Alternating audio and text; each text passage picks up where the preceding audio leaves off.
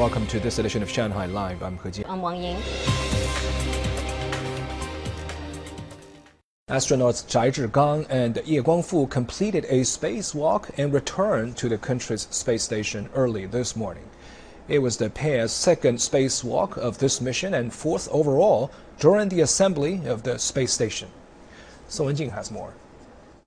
At around 6:45 p.m. yesterday, Ye Guangfu opened the hatch and exited the station.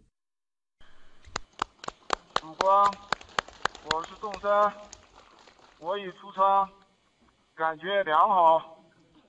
Zhai Zhigang, commander of the Shenzhou 13 crew, followed, stepping into space at around 7:40 p.m. Wang Yaping stayed inside the station to support the pair. Zhai and Ye returned about six hours later at 12:55 a.m. today. China's manned space program has successfully completed five launches, five rendezvous and docking missions, and four spacewalks since the space station's core module was sent into space on April 29th.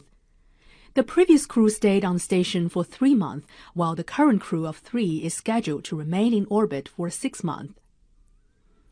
The mission will mark the first time Chinese astronauts will ring in the new year from space. Japanese superstar figure skater 27-year-old Yuzuru Hanyu will fight for his third successive Olympic crown after winning his sixth national title and qualifying for the Beijing Winter Olympic Games yesterday. Li Shuran has more. Hanyu has been gearing up all week to attempt the quad axel, considered the holy grail of men's figure skating. He came close to nailing it in practice earlier in the week and made two failed attempts as he warmed up ahead of his free skate routine yesterday. Although he was unable to land the quad axel cleanly in the competition, the rest of his routine was a masterclass, earning him an overall score of 322.36 he showed no sign of being hampered by the ankle ligament injury that forced him to miss the entire Grand Prix season. Since I decided to participate in the Beijing Winter Games, I should try my best. Three successive Olympic crowns is what I'm aiming for. Japan will hold a ceremony for the establishment of its Winter Olympic delegation on January 29, 2022. The Tokyo 2020 president Seiko Hashimoto, Japanese Olympic Committee president Yasuhiro Yamashita, and Japan Paralympic Committee president Kazuyuki Mori all plan to attend the Beijing Winter Olympic Games and Paralympics.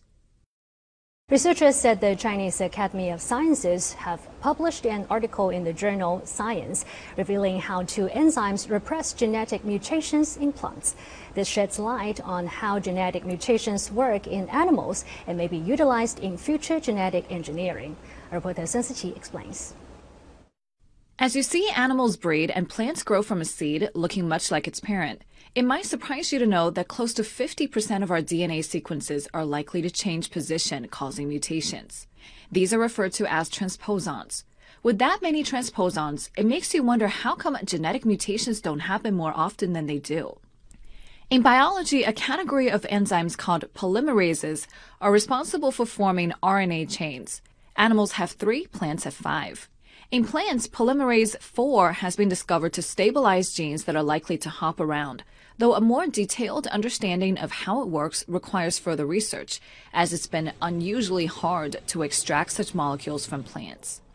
Professor Zhang Yu from the Chinese Academy of Sciences Center for Excellence in Molecular Plant Sciences said this was true for labs around the world, including his own, until he had a breakthrough. There was no technology at the time to extract large molecules that are low in abundance in plants.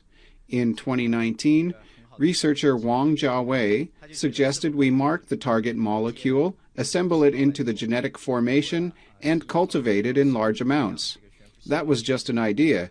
Figuring out a way to achieve that took a long time.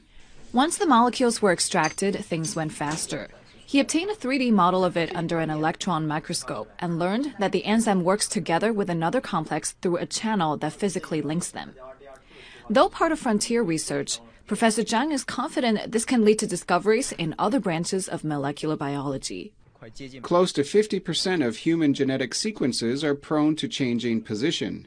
If left uncontrolled, they could cause cancer or problems in fetal growth. Scientists know what molecules in animals are responsible for stabilizing these genes, yet pieces are still missing in our understanding of how they work. Our discovery in how the molecules worked together in plants could shed light upon that.